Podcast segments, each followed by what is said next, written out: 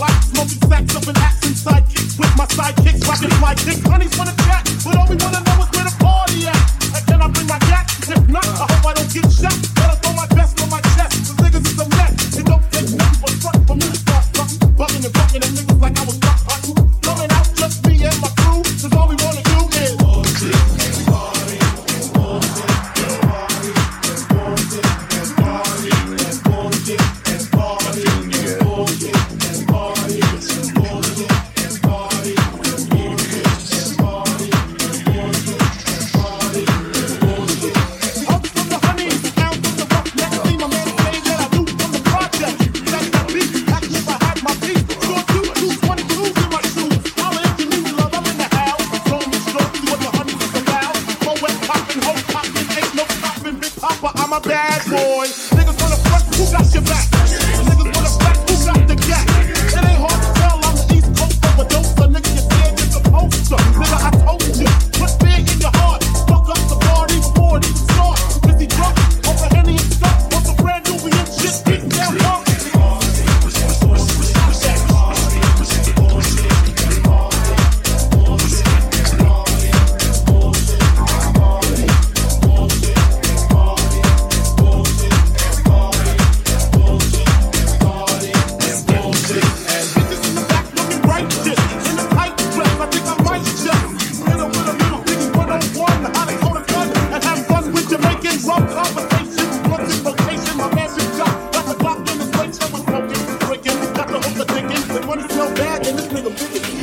It's it a storm?